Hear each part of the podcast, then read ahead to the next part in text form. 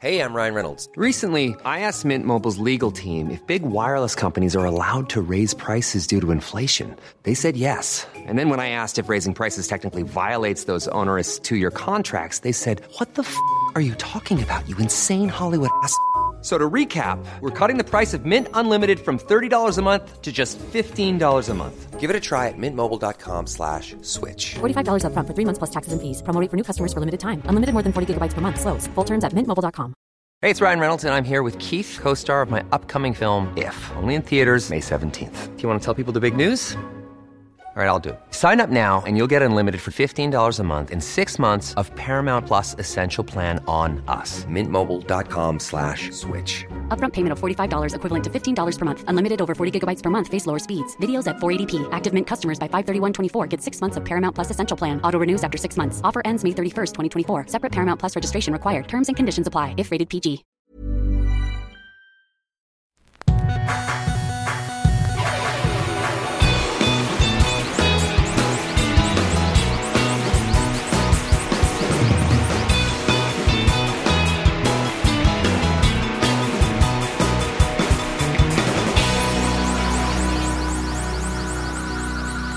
Bienvenidos a Dos Nombres Comunes, episodio 145. Estamos en la Semana Santa y se nota, ¿eh? Se nota porque hay menos gente en, en las calles, menos tráfico. Qué rico quedarnos en casa ahorita en Semana Santa y, y no tener Desde- que desde seguir. Que, desde que llegamos aquí me dijiste que hoy empieza Semana Santa, me empecé a sentir más mal de lo que me sentía. Gracias. ¿Tenías algún plan para Semana Santa? Sí. Pre-corona sí lo tenía. Pero ya como empezó todo este desmadre, se me borró de la cabeza Semana Santa. Es más, hasta se me olvidó qué fechas era. Ujú, Y hasta que llegaste y me dijiste, hoy acá empezar Semana Santa. Sí. Y dije, "Ay, ahorita debería estar no sé dónde. Pero no, es una semana más. Una semana más. En no este hace, ciclo. Sí, no hace diferencia este año. Sí, las calles están vacías, pero estaban vacías también en la semana pasada. Fíjate que he estado viendo más movimiento, ¿eh? ¿Ah, sí? Sí. Por ejemplo, ayer salí al súper. Tengo que comprar mi comida, ¿no? No me veas así. Bueno, mucha gente tiene que salir a comprar comida, ¿sí? no ¿no? me, me- viste con ojos de juez. no. me estás juzgando. No, Tengo no, que no. comprar mi alimento. Sí, yo estoy a favor de la gente que... Es más, yo tengo todavía, será mi, no sé, pendejez a lo mejor, pero cuando me entero de gente que de plano no sale de su casa, gente de nuestra edad, gente más joven, eh, se me hace todavía muy, muy raro, pero Pues bueno. Está ridículo de alguna manera y pues... Digo, yo estoy evitando planes de algún tipo. Eh, reuniones. Prefiero no. Pero pues salgo a caminar, salgo al súper. Sí, Pero sí he visto como que más afluencia de carros, como que la gente ya se está confiando. Como que la gente ya dice que pues, pues ya estuvo, ¿no? No, no, no sé. Y la neta, ni lo quiero, ni lo quiero platicar. Yo creo que esto, eh, no, no, no por platicar sobre lo mismo, pero hay un fenómeno aquí que es sobre la conciencia colectiva. que creo que la conciencia colectiva global creó todo este pánico entre comillas. Yo creo que está bien que se esté evitando la conglomeración de gente. Y cuando digo conglomeración de gente es, por ejemplo, algún concierto, algún antro, algún bar muy afluido, que tienes contacto con mucha gente, contacto físico con mucha gente involuntario o accidental. Pero no sé, o sea, ya, llámame, no sé, loco o lo que quieras, pero restaurantes. Salidas a, no sé, a lo de San Pedro de Pinta, por ejemplo. Cerrar Chipinque. Incluso al- en algún momento eh, escuché que los gimnasios eran, eran foco rojo. ¿Por? Porque deja gente ahí como que todo manoseado. Sí, y a lo mejor porque te andas tocando mucho en la cara, limpiando sudor, y así. y haces esfuerzo y escupes y qué sé yo. Lo de Chipinque no lo entiendo. No, yo tampoco. Chipinque es un parque natural para los que no... Sí, en una montaña. Sí, Pero bueno, son contingencias. sí. Nomás que creo que todo eso lo creó la conciencia colectiva en el mundo. Mm. Mucho pánico. Y creo en verdad que, digo, nos estamos cuidando cada quien a nuestra manera para proteger a gente cercana que pues es más, es más vulnerable. Que, bueno, ya, ya no me quiero, no, no me estoy quejando, pero no quiero llegar a quejarme. Yo creo que eh, para darle un poco un giro a, eso, eh, yo escuché un podcast en la semana pasada y quiero plagiar contenido de ese, de ese podcast. Es como robarse un tweet, a lo mejor, no sé, pero me, me gustó el segmento. Quisiera probarlo aquí, a ver si puede funcionar. Y, y ya, hay, hay ahorita programas o existe programas, no sé si en español también, la verdad no me di la tarea de buscar, sé que en inglés hay, en sueco hay, y es como un tipo de comedia donde se trata de contar chistes que son malos, pero es en una competencia donde si yo te cuento un chiste malo y si tú te ríes, yo me gano un punto. Existen, por ejemplo, las películas que son tan malas que le da la vuelta al espectro y se convierten en buenas. Creo que es lo mismo con el con los chistes. O por ejemplo, con alguna camiseta que está tan fea que se convierte en buena y de repente la quieres porque está ridícula. Igual los chistes, creo yo que hay chistes tan malos que pueden llegar a darte risa. No sé cómo se llama ese ese qué, cómo le Sí, pues es que cuando, cuando andas simple, cualquier cosa te puede dar risa. O te, te pueden dar risa cosas muy Por favor, simples. eh, explica ese slang coloquial. ¿De ser simple? Sí, porque no sé, yo lo entiendo, pero estoy seguro que es algo súper regionalista. ¿En serio? Sí, creo. Andar simple es cuando andas crudo, por ejemplo. Puedes llegar a andar muy simple. Cuando andas cansado, puedes llegar a andar muy simple. O sea, simple es el que cualquier cosa te puede dar risa o dices cosas muy tontas. Yo tengo muy mal recuerdo de ese adjetivo simple que tenga conexión con algo chistoso o algo que te dé risa. Eh, me acuerdo que en mis épocas doradas de futbolista. Sí, hubo época... Hubo época dorada de futbolista. No profesional, pero amateur. Estábamos, yo creo que, bueno, yo estaba en mis primeros años de prepa, por ahí. Y yo estaba en un equipo de fútbol. Y éramos buenos. Ujú. Creo que era algo así como ya la liguilla del torneo. Cuartos de final, semifinal, no recuerdo bien. Pero unos amigos y yo invitamos a unas amigas a que nos vieran, que nos venían, nos echaran porras, Ujú. ¿ok? Ujú. Pues resulta que nuestro portero titular estaba lesionado o, o lo expulsaron en el juego. No recuerdo bien cómo estuvo. Y se tuvo que poner otro que no era portero. Y perdimos 6 a 0. ¿Ok? Ujú. No estoy diciendo que la culpa es del portero suplente, ¿no? Sino fue un mal juego. Perdimos 6 a 0 y estábamos bien encabronados. Y recuerdo perfecto cuando estábamos así caminando hacia la banca que se acabó el juego, pues estaban las, las gradas ahí al lado de la banca Ujú. y una de las amigas oí que, que dijo, ay, 06 estuvo simple. Yo, ¿qué le pasa, güey? Ujú. ¿Qué chingados dijo que estuvo simple? No estuvo simple. Si algo no estuvo, fue simple.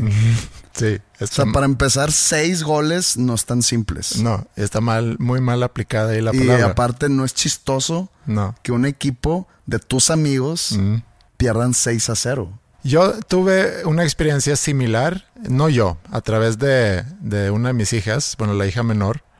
Ella juega mucho fútbol, ahorita está sufriendo porque no tienen entrenamientos, no tienen partidos, entonces, Sufriendo. Es un sufrimiento. pues, es, Está llorando en su cuarto, en una esquina. En la regadera se mete y se tarda 28 minutos. para que nadie se dé cuenta que está llorando. La No, tienes que mandar a- al psicólogo, pero pues no hay psicólogos. Está muy agobiada ahorita, Un sufrir. un sufrir, porque no puede jugar fútbol. Pero me contó hace relativamente poco que habían tenido un partido y que habían ido precisamente los niños a verlas jugar. 0-6 estuvo simple. No, estuvo muy emocionada con, con eso.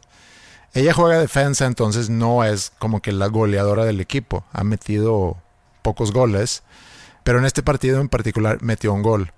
Y luego llegó toda emocionada a la casa para decir que no, y luego me enteré que fulanito vio mi gol y dijo, uh, ese gol estuvo muy cabrón. Y eso fue como que su fiesta de la semana, que un niño le había visto meter un gol y Tu que su- hija de 12 años dijo la palabra cabrón. Ese gol estuvo muy cabrón. Muy bien. Y no estuvo simple. O sea, estuvo cabrón, no estuvo simple. Exacto, sí. ¿Y por qué te recuerda lo de simple? me recuerda ese fenómeno de que cuando vas a jugar un partido y que invitas a, a las niñas o a los niños a verte jugar porque quieres lucirte. Que es lucirte. Y tú perdiste 6-0. En el caso de mi hija le tocó meter un gol muy Pero, cabrón. pero éramos buenos, éramos buenos. Mm, 6-0, no sé qué tan buenos eran, pero ya le echaste la culpa al portero No, suplente. no, no, no. t- Yo, también fue mi culpa porque yo jugaba delantero y nos fuimos con cero. Ujú. Regresando a lo de los chistes y chistes simples, entonces ya se entiende, ya se explicó más o menos. No, porque nos, nos sigues tratando de confundir. Cuando dices los chistes simples, Mm, suena a chistes fáciles de entender. Cuando amaneces simple, o sea, no es como que amaneces fácil o, o amaneces fácil de comprender un chiste, no. Cuando alguien dice es que ando simple, es que anda de un humor muy ligerito, Sí. ¿ok? Pero es una frase que la usan normalmente niñas adolescentes. Llevaba años sin escuchar que alguien estaba simple. Ah, sí. Sí. Pero lo dices tú y tienes hijas adolescentes y aquí entra mi duda. ¿Se sigue usando eso de simple? Pues yo no lo escucho. Porque yo lo escuchaba cuando yo era adolescente y mis amigas adolescentes decían 06 estuvo simple. Mm. Que no estuvo simple. Pero yo el otro día contando alguna de esos chistes a Ingrid y a mí me daba mucha risa cuando las estaba contando y me dice, andas muy simple. Pues porque Ingrid viene de esa misma generación. A lo mejor es por ahí entonces. Entonces como que se quedó. Es como cuando los papás dicen de que no, hombre, estuvo perrón ayer. De que, ¿por qué dices perrón? ¿No? Sí. ¿Tú dices perrón? No, Bueno, porque tú eres sueco. Yo digo otras cosas. Pero Ingrid yo creo que sí va a decir perrón. No, nunca la he escuchado decir perrón. No lo tomes personal. No, no, no. Entonces, sí podemos probar esto. A ver si, si, yo sé que tú, tú, tu risa es muy, muy cara. Mi risa es cara. Mi risa no es barata. No. Por lo mismo, ese reto se me hace pues, aún más complicado. Creo que lo más caro de mí es mi risa. Sí. No son los boletos a mis shows, No son tus discos. no son mis discos, no es juntarte aquí conmigo semanalmente, no, es mi risa, mi risa es cara. Bueno, Si yo pudiese vender mi risa, mi vida sería diferente. Y aparte, creo que tengo buena risa. Por lo mismo es cara. No puedes inundar el mundo con una buena risa gratis. mi risa es barata. Tu risa es muy barata. Eso me he dado cuenta a lo largo de los años. Mira, ¿ves? No gasté nada y te hice reír. Ok. ¿Cómo se llama el hermano vegano de Bruce Lee? ¿Quieres que conteste? Sí. Porque sí me la sé. Ah, ok. No, entonces quizá se perdió un poco. Es muy malo el chiste. ¿Cómo se llama? Brócoli. Pero ¿por qué vegano? O sea, te fuiste un paso más allá. Vegetariano con vegetariano tenías. Bueno, ok. Está bien. Como sea, no hace A ver, mucho vamos sentido. a tratar de hacer, de sacar el nombre vegano de un primo de Bruce Lee. Mm, ¿Te acuerdas de un, de un cereal que tenía como que muchas pasas y eh, nueces y granolas y Cruzli? Era Cruzli, ¿no? Así se llamaba. Cruzli. Cru- ¿Ya te acordaste? ¿Ya te Sí, acordaste? El musli. No, es que ya, sí, sí entiendo, sí sé cuál es el muesli. Que también, pero se llama Cruzli. Entonces ya, ¿ves? Oye, yo sé de un director de videos, un videasta, que se llama Cruz Lee. Neta. Sí. Ha, hecho, ha hecho videos de Serbia. Lo sacó, estoy seguro que lo sacó del cereal. Ok. Mira, mira, vamos a buscarlo por si no me crees. Y cuando, y cuando supimos de su nombre, dijimos mucho eso. Ha de ser un primo de Bruce Lee. Ahí está. Cruz Lee. Cruz Lee. Está bien. Ahí te va otro. A ver. Buenos días. Me gustaría rentar Batman eternamente. No, no es posible. Tiene que, tiene que devolverla mañana. días. Pero sí se llama Batman, Batman Eternamente. O Batman Forever. Pues entonces tíralo en inglés. Ya mataste un poco el, el chiste. Digo, el chiste estaba muerto desde el principio. Ok. Buenos días. Busco trabajo. ¿Le interesa dejar dinero? Dejar dinero. Si lo que busco es un trabajo. Le interesa. Es que. No, no me ha sacado ni una mueca. Hola, soy paraguayo y quiero pedirle la mano de su hija. ¿Para qué? Paraguayo. Pero me hace sentido. Porque quiero pedir la mano de su hija. ¿Para qué? Pues el paraguayo dice, pues digo, es totalmente lógico que para casarme con ella, entonces seguramente no entendió mi gentilicio. Paraguayo. Se me hace que no está funcionando esto. Parecen malos chistes de Condorito. ¿Ubicas Condorito? No. El de Plop. ¿No ubicas Condorito? No. Creo que es chileno. Unos cómics chilenos. Ni idea. que eran muy populares en los noventas. Cuando yo vivía en Suecia y consumía muchos cómics de Chile. No sé qué tan famoso se hizo Condorito. No tan famoso. Al parecer no tan famoso. ¿Y qué tenía? Pues chistes malos como ese. Y al último, el, a la víctima del chiste siempre se, se desmayaba así para atrás y ponían así en letras tipo de cómic plop. Vamos a intentar con un último chiste entonces. ¿Cómo le embarazas a una monja? ¿Cómo embarazo a una monja? Igual que a una no monja. No, no funcionó. No funcionó.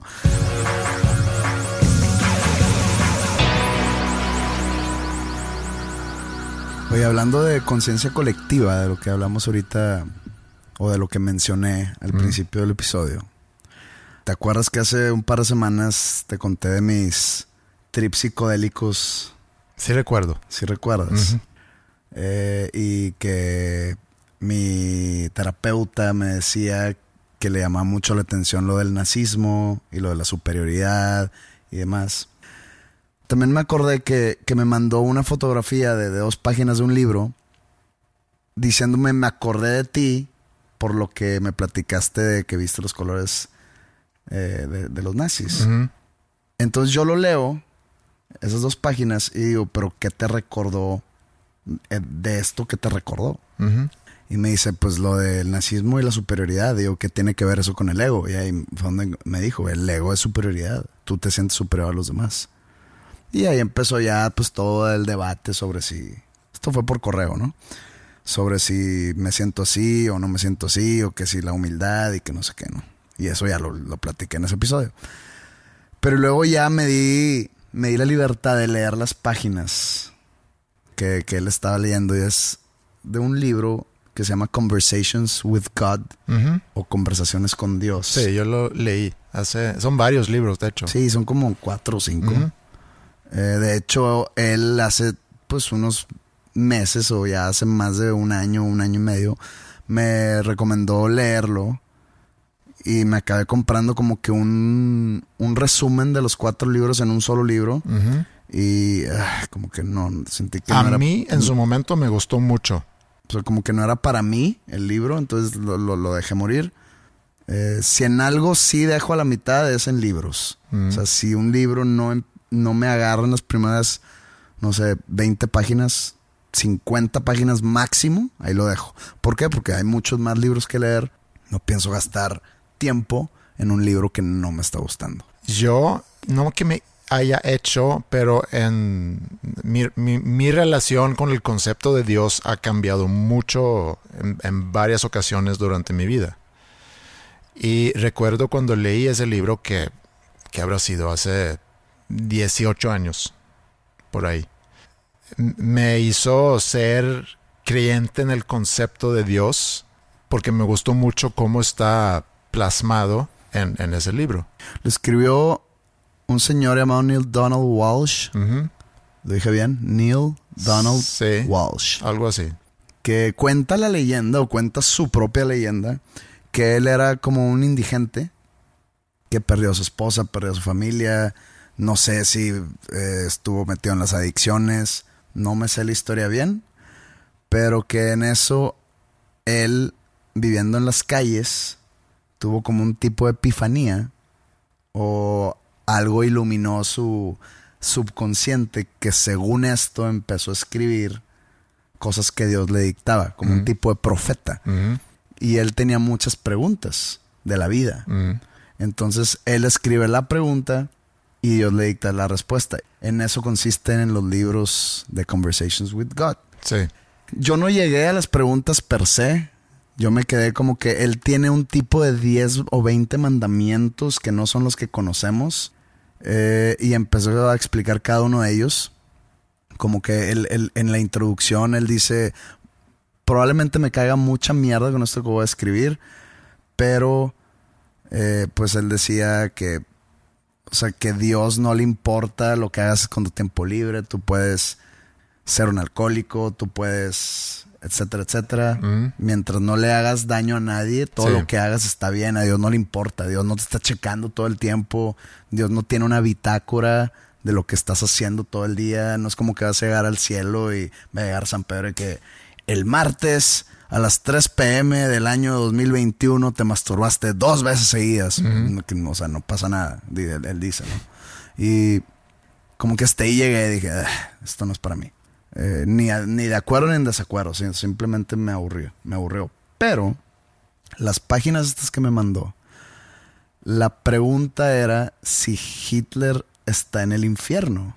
Eso sale en el libro. Eso sale en Él el le libro. pregunta a Él Dios. le pregunta a Dios. Estaban hablando, supongo, nomás me dos páginas, pero supongo que, estaba, que estaban hablando sobre, eh, pues no sé, las claves de llegar al paraíso, o qué tipo de gente te puedes encontrar ahí, o qué tipo de gente sale al infierno, o, o si acaso puede haber algún tipo de sorpresa de que llegas al infierno y está de que Martin Luther King, ¿no? De que, ah, cabrón, o, o Gandhi, o, viceversa, que llegues al cielo y esté Hitler. Entonces, que Dios le dice que sí, que Hitler está en el cielo. De que cómo es posible que Hitler esté en el cielo.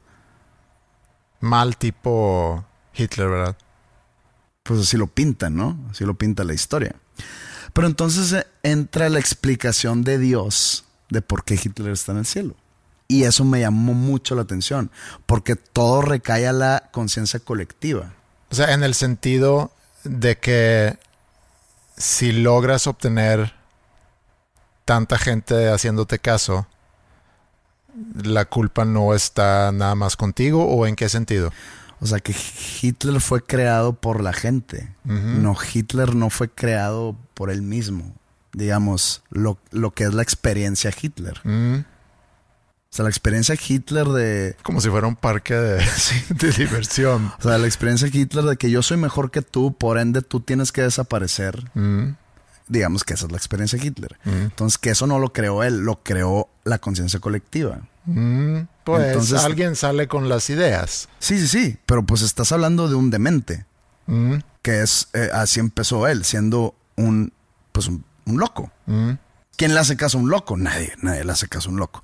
Entonces, pues digo, él tuvo una, una infancia pues muy rocosa, con padre abusivo, eh, también fue un artista frustrado, también fue una persona que tuvo muy poca identidad patriota, él era austriaco, se sentía más alemán, es como si tú te sintieras mexicano, pues no eres mexicano, mm, aunque tengas familia mexicana. mm. Es como si yo me sintiera sueco porque tengo un podcast con un sueco. Sí, no Me siento más sueco que otros, con derecho. pero no me metería a la militar sueca. No. Y, em- y empezaría un, un- un golpe de estado, ¿verdad? Pero bueno, este, eso va creando pues esa personalidad psicótica que todos conocemos. Sí. Entonces el problema es no eran las ideas que él expresaba, sino la gente que convencía. Mm, cuando 10 millones o no sé cuánta gente, cuántos millones de personas se convirtieron en seguidores de Hitler, cuando un demente tiene esa respuesta de tanta gente, pues empieza a decir, pues probablemente no esté yo tan demente. Sí, pero también es interesante que no necesitas tanta gente para lograr lo que él logró. Tienes que partir de, de una idea y tienes que, para empezar, juntar un pequeño grupo que con mucha fuerza puede seguir comunicando esas ideas y, e inclusive terminando intimidando a la gente para que sigan tus ideas. Pero regresando a, a, su, digo, su infancia y luego ya fue soldado en, en, la Primera Guerra Mundial, regresa muy decepcionado con el ejército, muy decepcionado con su país, muy decepcionado también como el resto del mundo trata a Alemania en el trato de Versailles uh -huh. después de la Primera, Primera Guerra, Guerra Mundial. Mundial. Él se tomó muy personal la derrota de Alemania en la Primera Guerra Mundial. Él, sí. era, él era un soldado. Y, y, pues va cultivando un gran odio. Un odio de alguna manera contra los que trataron mal a Alemania, o sea, los que ganaron la Primera Guerra Mundial. Y obviamente también, digo, digo obviamente porque esa es la historia que conocemos, no porque es algo normal, sino tanto odio contra, contra los judíos. Le echaba la culpa de su miseria a, a los judíos. Luego lo encarcelaron también, escribe su libro y sale de ahí y empieza a hacer discursos en diferentes partes de Alemania. También Alemania en ese entonces estaba devastada. Devastada por completo, con una hiper o super inflación.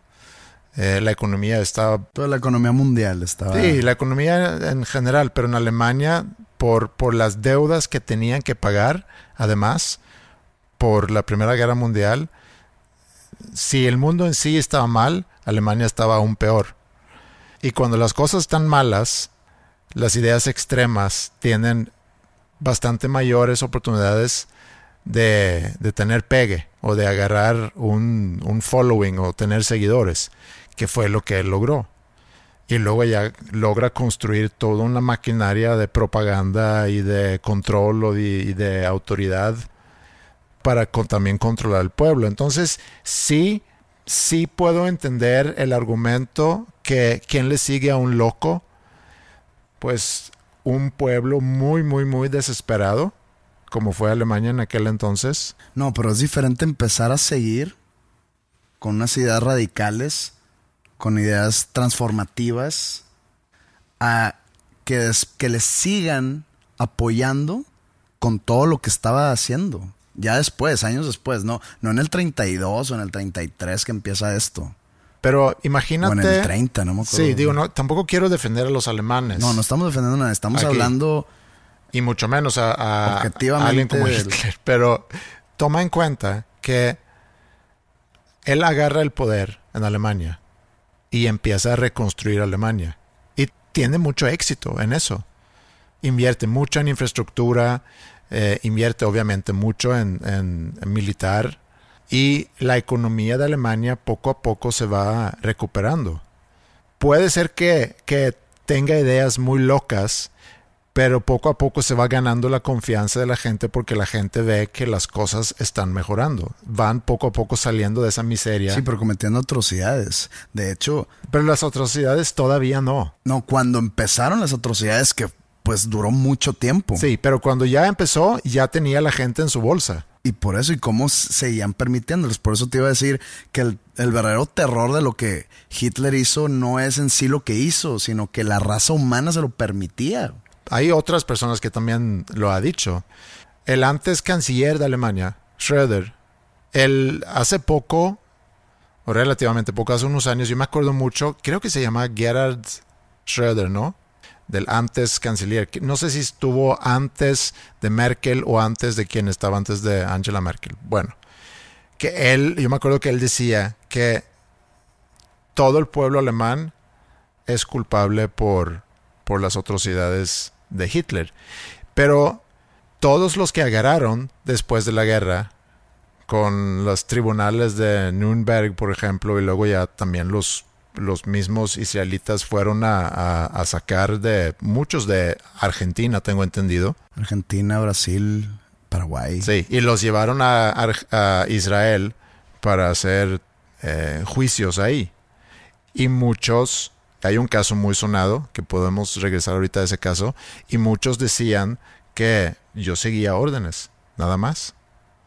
Entonces yo no soy culpable. Digo, pues es que esa era su defensa. Pero para llevar a cabo esas atrocidades otra vez, necesitabas estar convencido de que el, la, esa orden estaba en lo correcto. Estás uh -huh. convencido con la retórica que se te estaba vendiendo. O sea, te estaba alimentando. Pero también sabías de que si no sigues esa orden, probablemente te van a matar. Sí, pero esa gente, esos, de la, la SS sobre todo, lo hacía con gusto, lo hacía gustosa. Cumplía esas órdenes pues, con, un, con una sonrisa en, en- en su rostro. ¿Por qué? Porque estaban cumpliendo con lo correcto para ellos. Pero hablando sobre conciencia colectiva otra vez, también me asombra mucho cómo no solo que Hitler surgió, sino que tantos lo hayan seguido Con todos, digamos, otra vez su, su, su discurso, su, discurso cruel. Es que cruel es muy poca palabra. De odio, sí. Y cómo se tardó tanto la raza humana en detenerlo. Después de 6 millones de asesinatos. Y solo a los judíos, porque ya lo- los, los que murieron alrededor de la, de la guerra pues son más millones. Pero ¿cómo se le detuvo después de tanto tiempo? ¿Por qué seguían permitiéndolo? No que a él no lo puedes culpar, pero si un demente tiene tanta aprobación, pues él dice, estoy en lo correcto, mis ideas son correctas. ¿Por qué? Porque ve a toda esta multitud que me sigue. La pregunta es si Hitler tuvo la culpa o no. Es lo que me pone a pensar este texto que leí. Pero ¿con qué objetivo te lo manda? No, no, no, que, que- que lo leyó Y se acordó de mí, de, de la, de la anécdota que le conté, de lo que vi en mi, en mi viaje de, de DMT. Que eres como Hitler. No, que, que vi los colores nazis. Y se acordó por qué, porque pues se trata, en, en el texto se toca también lo, del- lo de la superioridad, Sí. lo del ser diferente, el ser algo aparte. Hace muchos episodios tú te burlaste de un libro que, que yo estaba leyendo que se llama Tetra Pak. De hecho, el episodio se me hace que se llama Sí. Tetra Pak. Que es un libro sobre la persona Ruben Rausing que inventó el Tetra Pak, el- ese pues paquete de, de leche que muchos conocemos, que existe en todo el mundo, que en su momento fue una gran solución para poder preservar la leche para que llegara fresca a lugares donde no tenían acceso a, a refrigeración. El que realmente inventó el, el- ese empaque se llama Wallenberg. No me acuerdo eh, su nombre, pero Wallenberg. Pero Rausing, Wallenberg, ya me acordé. ajá, dice, a ver, ¿quién es realmente el inventor? Porque él lo patentó a su nombre. ¿Quién es el inventor? ¿Quién ordena la solución a un problema o quién soluciona el problema? Y aplica lo mismo aquí. De hecho, le llaman la solución final. Lo que hacen los nazis durante la Segunda Guerra Mundial Con las cámaras de gas. Sí, la solución final. Entonces, ¿quién es el culpable? ¿Quién ordena esa solución o quien lo ejecute? Pues creo que es una combinación de los dos. Sí. Bueno, en el caso que mencioné hace rato, es Adolf Eichmann, que fue uno de los, de los principales cerebros tras toda esa máquina de muerte que se instaló en los, en los campos de concentración durante la Segunda Guerra Mundial. Creo que él luego se escapa a Argentina y va a la Mossad. ¿Cómo se llama la policía? La- el- Son los espías de Israel. de Israel, sí. Es como la, la CIA. Van a Argentina porque tienen ahí sus conectes y se enteran que es probable que esté ahí. Mandan no sé cuántas personas, pero mandan unas cuantas personas a buscarlo en Argentina y lo encuentran y lo logran sacar para llevarlo a Israel. Fue un gran problema sacarlo. O sea, estuvo muy apretado el asunto. ¿Por qué? Porque no había tratado de extradición entre Israel y Argentina. Y como ese Adolf Eichmann ya tenía documentos argentinos, o sea, él ya est- estaba viviendo bajo otra identidad, el sacar a un argentino así nomás, es de, digamos, me lo voy a llevar porque este güey es así, que no, este güey es un ciudadano argentino, no te lo podías llevar así nomás, entonces se lo tuvieron que secuestrar en una aerolínea argentina que tuvo un vuelo a, no me acuerdo si era Jerusalén o a algún país cercano ahí en el Mediterráneo. Desconozco yo esa historia. Sé que fue principios de los 60 porque creo que ese juicio se llevó a cabo, no sé, 6-1, 6-2 por ahí, 6-3 quizá. Y él en su defensa decía, yo nada más seguía órdenes. Eso fue lo único que yo hice, seguía órdenes y si no hubiera seguido órdenes me hubieran matado, entonces no me quedaba de otra. Y años después, pocos años después, un científico en Estados Unidos que se llama Milgram, Stanley Milgram se me hace, le interesa mucho a este caso. es un caso sonado a nivel mundial, obviamente, que todo el mundo sigue con mucho interés eh, ese, ese, juicio de Adolf Eichmann, uno de los principales criminales de guerra de la Segunda Guerra Mundial, que ya por fin lo encontraron y lo llevan para condenarlo a la muerte, pero su defensa era esa, yo nada más seguía órdenes. Entonces ese Stanley Milgram, que es un, supongo, psicólogo, quiere llevar a cabo un estudio para ver qué tan propensa es la gente para seguir órdenes, por más incoherentes o por más crueles que puedan ser esas órdenes. Un poco lo que tú platicabas ahorita, de que la gente es culpable porque la gente le hacía caso a, a lo que decía Hitler. Entonces su idea original era hacer ese estudio con alemanes, porque él tenía esa hipótesis que quizá los alemanes son más propensos a hacerlo, y primero lo quería llevar a cabo con un grupo de gringos para tener un grupo de control. Entonces invita a gente aleatoriamente, ¿no? De Estados Unidos a participar en ese, en ese experimento que consiste en que van a distribuir o van a repartir choques eléctricos a otra persona en función de, preguntas que tiene que contestar la otra persona y si no contesta o si se equivoca, le tienen que dar un toque. Y se sorprendió mucho con el resultado, tanto que decidió luego no hacer el experimento con los alemanes porque los resultados con los gringos era que todos llegaron a distribuir choques eléctricos de 300 voltios, que es un buen, es un buen golpe. Y aunque las personas decían, ya no me des más toques, ya no puedo más, las instrucciones hacia la persona del experimento era, tienes que continuar. Entonces, su conclusión es que bajo órdenes, aparentemente el ser humano es capaz de hacer casi cualquier cosa. Pero ¿cuál es tu opción? En este caso, en el experimento, ¿cuál era la opción? ¿Pararte e irte?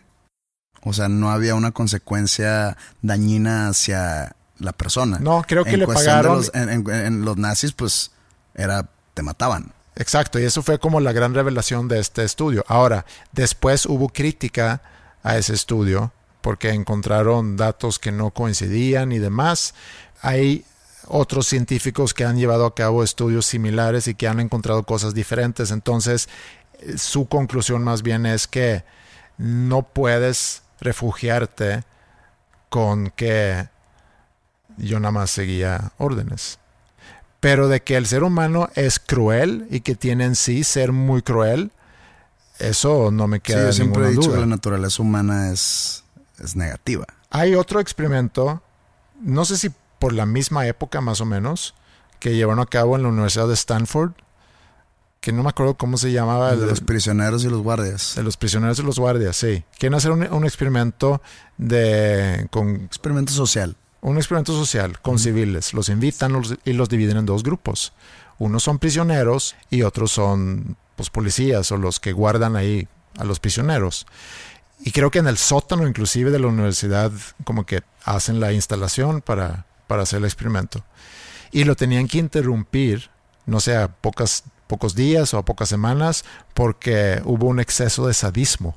Los que habían sido asignados el rol de guardias abusaron tanto de, su poder. Como dicen, dale a, un ser humano, dale poder y velo corromperse. O sea, es tan sencillo como eso. Es la naturaleza del humano. Pero no quiero leer un, una. Ahorita mientras hablabas busqué el, la foto que me mandó y, y nomás la idea la, la idea así como que más aterrizada sobre por qué Hitler se fue al cielo es la pregunta que hace Neil Donald Walsh a Dios. Y Dios le contesta porque no hizo nada malo. Estas palabras de, supuestamente palabras de Dios, Porque no hizo nada malo, simplemente actuó como actuó. Te recuerdo de nuevo que durante muchos años millones creyeron que estaba en lo correcto. ¿Cómo entonces podía pensar que no era así? Si planteas una idea de mente y 10 millones de personas coinciden contigo, no pensarías que estás tan demente, es lo que te dije hace rato. Entonces, eso es, eso es más o menos como resume Neil Donald Walsh, que es la respuesta de Dios sobre qué hace Hitler en el cielo. Que él no, él no hizo nada malo, que él simplemente siguió sus ideas dementes y psicóticas y que la conciencia colectiva le permitió y lo aceptó y no que lo emuló, sino hizo lo que él pedía. Por lo tanto, pues él en su cabeza no estaba loco. Por lo tanto, él estaba en lo correcto, entre comillas, ¿verdad? Entonces, Dios, el mismísimo Jehová, Yahweh, o como le quieran llamar, dice que Hitler no estuvo mal. ¿Qué pedo con eso? Se me hace como que un problema filosófico con mucho fondo que podríamos, yo creo que tú y yo discutir si fuéramos unos pensadores más críticos. Y como no lo somos, ahí lo podemos dejar.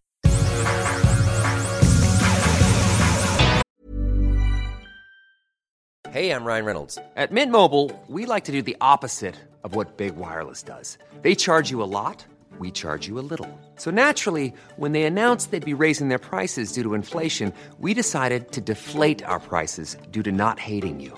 That's right. We're cutting the price of Mint Unlimited from $30 a month to just $15 a month. Give it a try at mintmobile.com slash switch. $45 upfront for three months plus taxes and fees. Promo for new customers for limited time. Unlimited more than 40 gigabytes per month. Slows. Full terms at mintmobile.com. Millions of people have lost weight with personalized plans from Noom, like Evan, who can't stand salads and still lost 50 pounds. Salads, generally, for most people, are the easy button, right? For me, that wasn't an option. I never really was a salad guy. That's just not who I am. But Noom worked for me.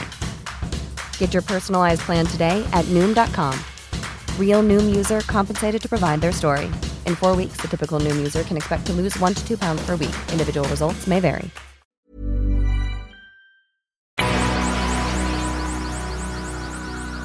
Normalmente aquí en el podcast abordamos temas y dejamos que se desarrollan en, no sé, en segmentos, a veces de 20 minutos, a veces 30 minutos. Normalmente son algo largos porque tratamos de profundizar en algún tema que se nos haya ocurrido o que hayamos pensado antes de empezar a grabar. Pero también vivimos en un mundo donde existe mucho el consumo instantáneo. Pensando en redes sociales, por ejemplo, donde tú subes un story de algo que inclusive puede ser que te hayas dedicado bastante tiempo para producir ese contenido de 15 segundos que luego nada más va a durar 24 horas y luego ya desaparece para siempre. O un tweet que también te limita a los caracteres que puedes utilizar para redactar un tweet y luego ya al, al día poco a poco va desapareciendo en el feed de la gente que en este O caso te sigue o en algunas veces ni llega. y a veces ni llega. También ves de repente hablando de tweets, gente que pone un tweet y pone como que abro hilo, esperando a que la gente vaya a, a comentar. A veces funciona y a veces no. No, pero cuando dicen abro hilo es porque sigue él su, digamos, su vómito de palabras Ajá. en otros tweets subsecuentes. Por ejemplo, hoy vi en la mañana que un amigo eh, pone un tweet eh, como que analizando la situación actual económica aquí en el país con todo esto la pandemia y qué podemos hacer para, para sobrevivir esa situación económica que se está yendo al carajo cada día y pone en el primer tweet de abajo pone abro hilo y de repente pone otro tweet y pone muchas gracias y eso no es un hilo un hilo son mínimo O es un hilo corto. pues no es hilo. Es un. Pues no sé qué sea, no es un hilo. O sea, un, un hilo son mínimo cinco tweets, creo yo. Si no, no le puedes llamar hilo. Pero siempre tiene que ser por la misma persona o puedo yo hacer un tweet Cuando, y, poner cuando dice abro hilo es Ah. porque es, es como un- una serie de tweets Ok. del mismo tuitero. Ok, entonces está quizá un poco mal lo que yo quise plantear ahorita, porque yo pensé que el abro hilo, he- he visto eso también, que pone alguien un tweet, pone abro hilo y luego ya sigue escribiendo cosas, pero también he visto que hace un subtweet y luego ya la gente se empieza a meter y ahí se arma como que una discusión. Pues entonces es discusión, no hilo. El Bueno. hilo es la serie de los de tweets, Ok. Que no sé por qué se llama hilo. Entonces sería tuitear algo y poner abro discusión y luego ver si hay alguien que pues quiere meterse en la discusión. Abro debate. Abro debate. Vamos a intercambiar opiniones. Ajá. Sí, muy bien. Esa era mi idea pensando en contenido para el podcast que pues a veces ni a ti ni a mí se nos ocurren así cosas que pueden ser muy largas y tuve yo algunas cosas anotadas nada más en mi celular. Como que ideas, fragmentos, fetos, pequeñas ideas que quizá pueden llegar a ser un contenido. Espermas de pensamiento. Exacto. Encontrando o buscando un, un ovario en el mundo de la información. Tal cual. Te voy a leer algunas cosas, o te voy a decir más bien algunas cosas que le tengo aquí apuntadas. Y, y luego ya vemos si se presta para abrir una discusión o una plática o alrededor de. Y la idea aquí es eh, tampoco desarrollarlo como un tema muy largo, sino si es que tú decides abrir discusión, eh, pues le podemos dar tantito y, y- y ya, y brincamos al que sigue. Entonces son como mini temas dentro de un segmento que a lo mejor va a durar un poquito más, pero con diferentes temas. Cuando mi hermano tenía nueve años, tuvo un problema con el estómago. Fue hospitalizado y casi se muere. Abro discusión. ¿Qué, qué se le puede discutir a esto? De que no es cierto, casi no se muere. Ok, entonces no, no se entendió bien. No es, yo tenía apuntado abro hilo, pero no es porque yo voy a poner más cosas abajo de, sino necesito el permiso, necesito tu permiso o tu interés por la poca información que yo di. No, pu- puedo ten- puedes tener mi interés, pero abras discusión, pues es- no es un tema discutible. No, es, O sea, no, no- no- yo no tengo una opinión opuesta a lo que tú dijiste porque tú no me dijiste una opinión, tú me dijiste un hecho. no es una discusión, ni es un debate, es abro plática. Ok, ¿y cuál fue el problema estomacal? El problema estomacal en, en- en términos médicos se llama, creo, divertículo de Meckel, algo así, que es como una especie de apéndice, pero no es el apéndice. Apéndice se dice, ¿no? El que... Apéndice es un órgano. He escuchado mucho, le sacaron el apéndice. Ajá. Que es un, es un, es un extra de un intestino que Y no sirve el apéndice. no sirve de nada, según yo. Y se puede inflamar y ahí es donde te pones malo y tienes que ir a, a, pues, a quitarlo. Entonces, si no sirve de nada el apéndice, ¿por qué no nos lo quitan desde niños? Pues porque Es como la circuncisión, pues no sirve de nada esa, esa cachuchita. Te hacen la circuncisión y te quitan el, apén- el apéndice. ajá, Porque sé que causa el apéndice, causa apendicitis. a ti te circun ¿cómo se dice? Me circuncisaron. Ajá. Es una información que no voy a revelar aquí ante el público, no tienen por qué. Ok, pero dices que es algo que, es, que no sirve. Yo difiero. Si sirve, Si sirve, pues entonces, ¿por qué lo cortan? no lo cortan por una creencia. No, eso es, es- esa es creencia desde los judíos. Ajá. Que aquí llegó con los judíos que llegaron aquí a México y entonces Ah, entonces estás diciendo que en México es el único lugar que hacen circuncisiones a no judíos. no, seguramente pasa en otros lugares también. Pero no sé si es una práctica, si es más común en el mundo que no. Pero si yo tuviese un Digo, hijo, no es una encuesta que he realizado. no, pero si yo tuviese un hijo yo no lo haría. Sientes que es mutilación. Ajá. Sirve para proteger. ¿Para proteger de qué? De, de, de, de bichos, de gérmenes, de coronavirus. no sé de qué, pero de... No, no, no te sirves el, el- el- el calzón y el pantalón, no, no- no es protección suficiente. Necesitas una capucha de piel. Entonces, puedo yo decir o puedo yo descifrar que tú no estás circuncisado. No, yo no. Y cuando vas al baño no es como que nomás la, o sea, te la tienes que quitar. Ajá. Pues qué incómodo, ¿no? Y no te lo puedes quitar muchas veces porque ya se convierte en otra cosa. Si por ejemplo, ¿qué tal si por ejemplo te estás haciendo y, ay, y llegas barrido al baño y no llegas y te lo quitas? ¿Se empieza a inflar o qué hace? se empieza a llenar de pipí. ¿O qué? Es como si te tuvieras que, no sé, quitar la camisa cada vez que vas a comer. O la gente que va a hacer, eh, que va a defecar a algún baño, sea en su casa o en un lugar público, y se, se desviste. No, sí existe. No, sí existe, conozco varios. Y, cono- y no sé si ya conté esta anécdota, pero una vez estaba yo en una boda y un amigo, pues, bueno, yo, yo fui al baño, ¿no? A, o sea, a hacer pipí. En lo que me volteé ya que acabé y me estaba subiendo el zipper y todo, sale un amigo del, pues del excusado, de- nomás que pues hay una puerta así grande, es un lugar así muy, muy acá, muy nice. Y sale y como que se está abrochando la camisa y poniéndose el saco. Y yo, ¿qué, qué está pasando aquí, güey? De que no, fui al baño. ¿Y? ¿Por qué te estás eh, abrochando la camisa? Porque me encuero para ir al baño. ¿Por qué, güey? De que sientes que se te va a ensuciar el hombro, ¿qué pedo? de que no, por comodidad. Entonces es lo mismo. Mm, no.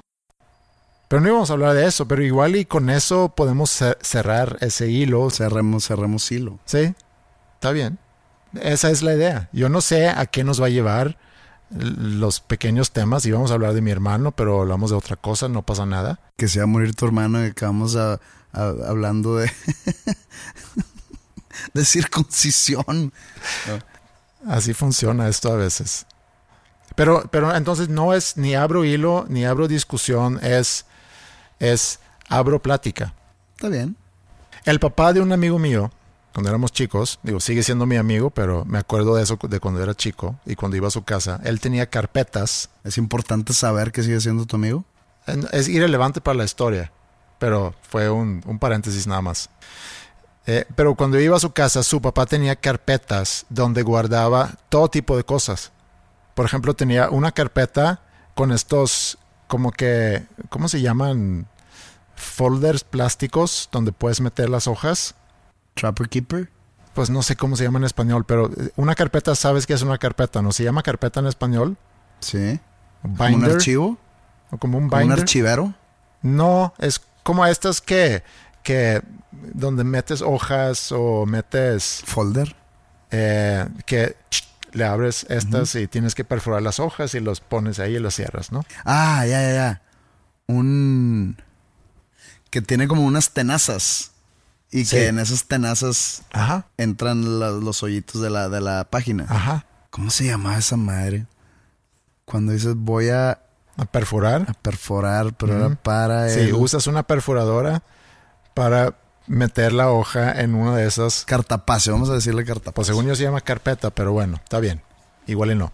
Había una palabra, pero no me acuerdo de ella.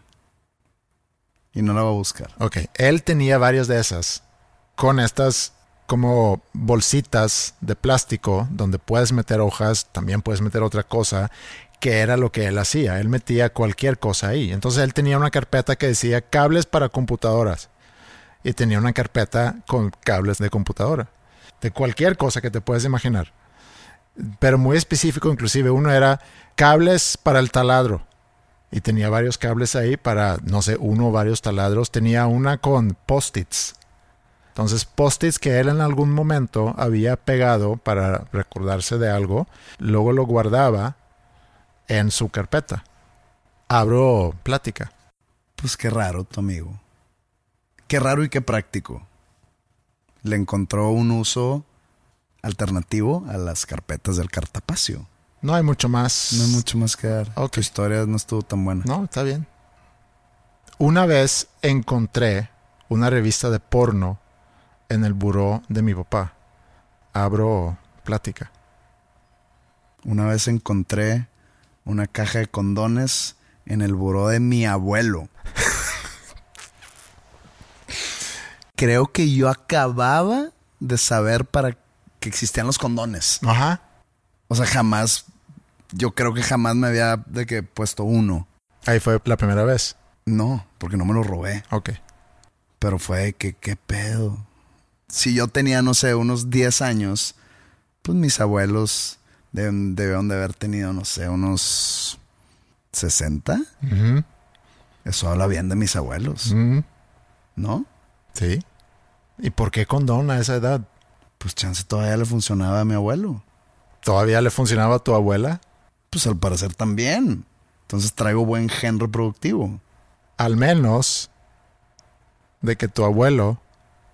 No, porque están en el buró. Ya sé a dónde vas. No, no, porque están en el buró donde ellos duermen. No es como que dejarme con mi amante y sacar los condones aquí del buró que, que comparto con mi esposa. Pues no, ¿verdad?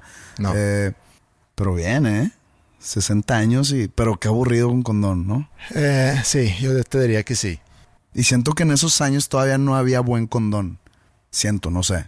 No O sé. sea, no, no, no creo que existiese la tecnología que, que con la que hoy contamos. De que se siente casi igual. Y, ¿A ti te tocó ir alguna vez a comprar condones? claro. ¿Llegaste a lo que ibas o pedías otras cosas y luego con voz baja y unos condones? Pues eh, muy joven sí era algo penoso el asunto. Eh, pues digo, las últimas veces que lo he hecho, pues ya los agarras y tú pues nomás llegas allá a la caja y pues, órale pues. Yo me acuerdo, no, no sé si eso existía aquí también, pero yo me acuerdo cuando nosotros teníamos, no sé, 15, 16, 17, que la onda era tener uno o dos condones En la cartera. en la cartera. Pero ahí no, como que no se echan a perder. Sí, O probablemente. se raspan o... Pues de- vienen en un pequeño empaque, ¿no? Sí, pero como quiera. Pero la onda era más bien tenerlo ahí y que de repente abres tu cartera y sale un, Un condón, condón de que, ah, sí, ah, ah, o sea, Mi vida sexual es bien activa y la tuya. exacto. Pero no te salía el tiro por la culata con alguna morra de que, sí, este, yo pago, yo pago, reina. Ajá. Y de repente un condón y la morra, ¿qué pedo con este vato que piensa que va a llegar conmigo? Pero ¿Qué? a lo mejor era una manera para comunicar que, mira, si tú estás lista, yo más. ajá, Ok, cierro hilo. ok, está bien. Hace 15 años había una canción que sonaba mucho en, en la radio aquí y me gustaba mucho su intro. Pero cuando empezó a cantar el cantante, siempre cambiaba la estación. Abro plática. ¿Una de panda o qué? Ujú. Qué mamón. No, pues yo no estoy de acuerdo. Cierras hilo. Cierro hilo. Nunca había extrañado tanto a Suecia, a mi familia y mis amigos como ahora. Abro plática. Por la, la desolación que se vive. Sí. ¿Sí? Uno porque no sé cuándo los vuelva a ver y estoy muy acostumbrado a eso. Digo, llevo 20 años, un poquito más viviendo aquí. Pero hoy en la mañana me, quedé pensando en... y me quedé pensando mucho en mi papá, que con quien he empezado a tener como que más plática, más conversación en los últimos meses. Eh, él pasó por una situación médica y yo creo que eso y la situación actual seguramente y su edad también hace que está empezando a reevaluar seguramente cosas de su vida y, y a mí me da mucho gusto eso, me da mucho gusto, pero a, la vez me da tristeza. En la mañana me despierto y pienso que lo poco que he visto a mi papá. Digo, he visto más a mi mamá, he visto más a mi hermano, desde que vivo aquí en, en México, a mi papá no lo he visto tanto. Y me quedé pensando qué triste que una persona que, digo, es mi papá que- y que ahorita siento que nos estamos acercando, quizá por primera vez desde que estoy aquí en México, quizá por primera vez en toda mi vida. Y, Que no lo puedes ir a ver por la situación sí, en la que nos encontramos. Pues se va a acabar esto eventualmente, sí, pero aún así vivo muy lejos. O sea, no es como pero te acabas de dar cuenta que tu papá vive a más de No. 3,000 eh, kilómetros, No, ¿o no, no, no, no, no, no es eso, sino me desperté pensando en... ¿Cuánto es de aquí a Suecia? Me sentí mal diciendo 3000 kilómetros, siento que, que es mucho más. Sí, es mucho más. No, ¿Como 10 mil? pues puede ser. ¿Quieres checar? Sí lo quiero checar porque creo que 10.000 no está tan mal. ¿Cuánto? 13.6 kilómetros. Hay un lugar que se llama Estocolmo por country, al parecer. Chance es una calle Sí, es una calle, es una calle. Eh, fíjate que son 9.032 kilómetros. O sea, la atiné, bueno, casi la atiné en mi segundo intento. Sí. No es que me haya dado cuenta que estoy muy lejos, sino que dejé cosas allá. Y yo creo que combínalo con lo que sucede ahorita. Combínalo con una crisis económica que, aunque los vuelos se abren otra vez, pues quién sabe si va a haber recursos para poder comprar esos boletos para poder ir. Entonces, sí, es, es eso. Y sé también que no soy la primera persona en la historia que se haya alejado de su familia y que se reencuentran después de 30, 40 años. Sí es algo que ha sucedido muchas veces, pero con esa sensación me desperté hoy en la mañana. Y nada más era eso. Pues yo no tengo ninguna experiencia ni similar, ni que ni se la acerca. Entonces no sabría. O sea, tengo personas que fueron muy cercanas a mí y que no he visto en mucho tiempo, que no he sabido nada de, de- ellos en mucho tiempo, que perdí totalmente el contacto y personas muy cercanas que quería mucho y que nomás no sé nada de ellos. Y y vi- vivimos en la misma ciudad. Siento yo que ya la, la- la distancia ya es indiferente. Porque tú tienes comunicación con tu papá, pero vive a 10 mil kilómetros. Y, las, y pues también yo creo que tienes personas que fueron muy cercanas a ti, que viven aquí en la misma ciudad y tienes cero comunicación Sí, con. pero ahí es porque no te interesa tener el- la comunicación. porque nada más se alejaron. Sí, digo, de acuerdo mutuo, seguramente. Sí, pero digo, no, y, y- y no que se platicó el asunto. No, Nomás que se empezaron a dar las cosas y de repente ya, y en algún momento esa persona significó mucho para ti o, o tuvo, no sé, un papel importante en tu vida y ya no. sí. Entonces, pues es como que las dos caras de la moneda. O dos situaciones inversas, pero similares. Sí, sí. Era lo que, lo que tenía yo de temas. Y pensé que, pues a lo mejor puede ser como una forma de hacer un segmento. Y yo creo que ahora hicimos un, un segmento con diferentes temas chiquitos que aunque lo que yo empecé a decir quizás no tenía nada que ver con lo que continuamos platicando, pero a final de cuentas tuvimos una plática. Eso fue un segmento de mini pendejadas en vez de un segmento de una pendejadota. Me gusta, ¿eh? Me gusta el minimalismo.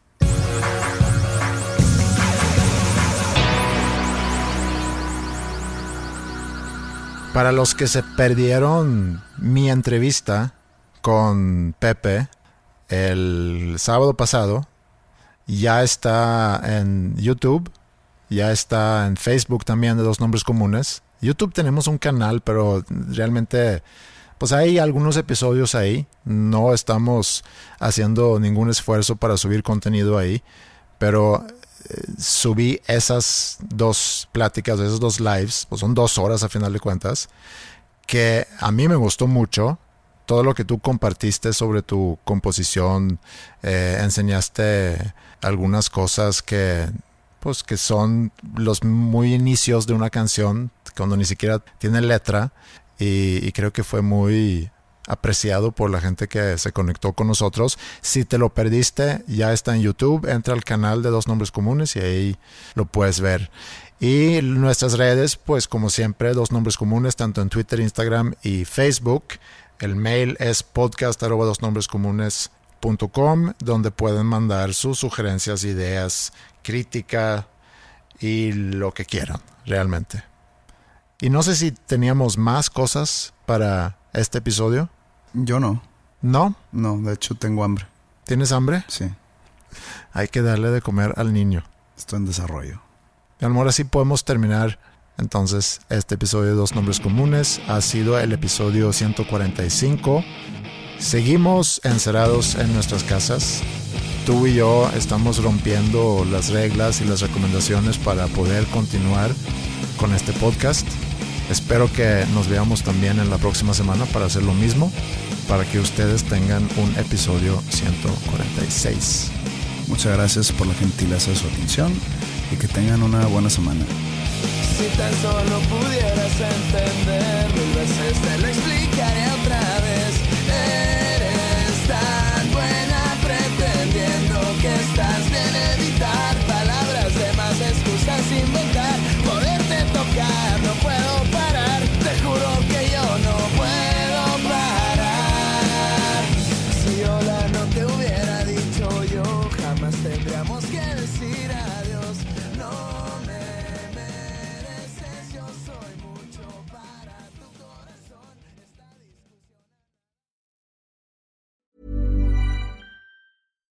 deserves the best, and there's no better place to shop for Mother's Day than Whole Foods Market. They're your destination for unbeatable savings, from premium gifts to show-stopping flowers and irresistible desserts. Start by saving 33% with Prime on all body care and candles. Then get a 15-stem bunch of tulips for just $9.99 each with Prime. Round out Mom's menu with festive rosé, irresistible berry chantilly cake, and more special treats. Come celebrate Mother's Day at Whole Foods Market. Planning for your next trip?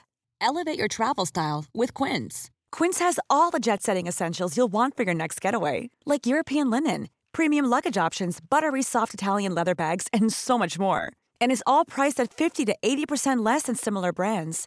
Plus, Quince only works with factories that use safe and ethical manufacturing practices. Pack your bags with high-quality essentials you'll be wearing for vacations to come with Quince. Go to quince.com slash pack for free shipping and 365-day returns.